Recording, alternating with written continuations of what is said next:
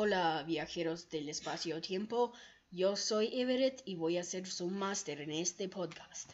Este podcast se trata de Calabozos y Dragones, un juego de rol súper popular que se popularizó en los 70 o algo así. Y tú juegas un personaje y tienes muchas aventuras. Es un juego de contar historias en mundos de espadas, magia, dragones, muchísimas cosas. Comparte elementos con los juegos que juegas de niño, de fingir a ser un eh, superhéroe o algo así. Pero en este juego no siempre eres un dios superpoderoso. Puedes morir. O tal vez no te mueras. No importa, lo que importa es que sea divertido. Es un juego de rol, así que se necesitan dados para determinar que si puedes lograr pegarle al troll o no. Por ejemplo, o si puedes persuadir al rey que te deje eh, vivir después de un intento de asesinato. En este juego, cada persona que juega, menos el máster que cuenta la historia y planifica las aventuras, Crean un personaje. Hay muchas clases para jugar. Bárbaro, bardo. Ese es lo peor. Les digo ahora. Es un tema recurrente en episodios. Y mago, por ejemplo. Mi favorito es el bárbaro. Un juego en realidad no tiene, no tiene fin. Cuando acabas la aventura, solo se acaba la aventura. Puede ser que estos personajes vayan en más aventuras. O si por fin logran ser dioses y tienen buen final, puede terminar la campaña. Aunque puede ser que no se termine la ah, campaña. Puede ser que los personajes fallan y se mueren. Igual termina y todos ganan si fue divertido. Jugando este juego se puede hacer eh, se puede resumir con tres partes sencillas. El máster describe el entorno, los jugadores describen qué quieren hacer y el máster narra los resultados. En eso se lanzan dados para determinar si logran abrir un candado cerrado o simplemente no morir por una trampa. Este juego usa dados poliedros eh, con diferentes números y diferentes cantidades de lados. Por ejemplo, el más famoso es el D20.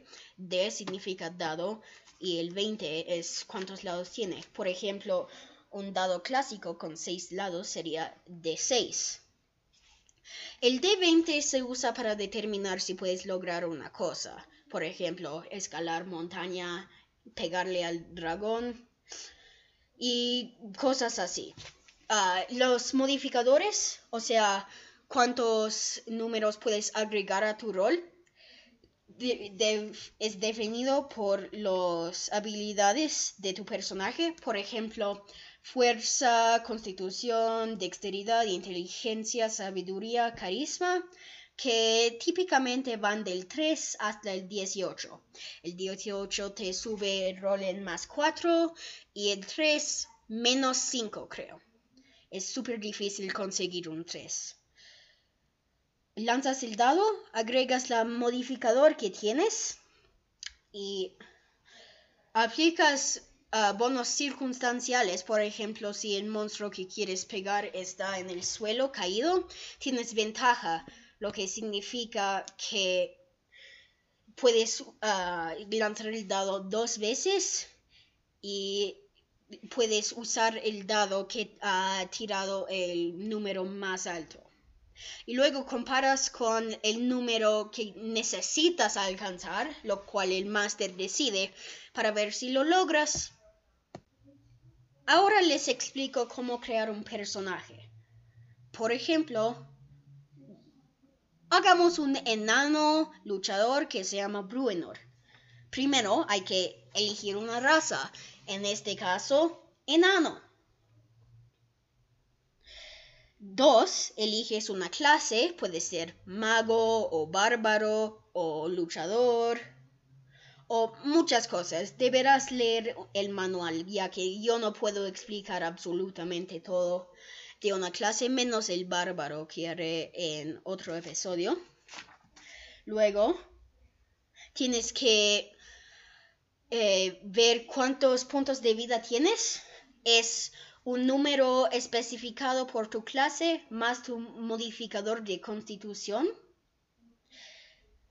Tienes que determinar las habilidades. Puedes hacer un rol de 4 de 6 y luego quitas la menor. O puedes usar unos números fijos. 4. Hay que describir a tu personaje.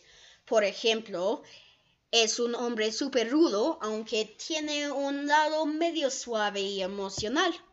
5. Hay que elegir el equipo que llevas. Por ejemplo, un mazo o una hacha. Escudo o intercambiar el escudo por una arma que, ah, de dos manos que hace más daño. Y luego seis, tienes que reunirte con tus amigos, si los tienes. Si no, no podrás jugar este juego. Yo no tengo amigos, pero mis primos juegan conmigo, así que eso no fue tanto problema para mí. Tienes que reunir con los otros y ponerte a jugar. Probablemente no he explicado todas las reglas aquí, aunque he descrito ah, las más importantes cuando juegas tu máster te, te va a ayudar mucho. Mi primo era súper bueno conmigo, ah, diciéndome cuál puedo hacer y no puedo hacer. Recomiendo que comiences con un máster con mucha experiencia para poder jugar bien, para ah, poder aprender bien. Hay muchos niveles en este juego. Cuando recibes experiencia puedes puede que te vayas a un nivel superior, lo cual te hace más poderoso. Y eso siempre es divertido, porque... Bueno, aquí voy a dejar este episodio porque ya he explicado las reglas básicas y también mi mamá me llama. Así que jueguen y diviértense.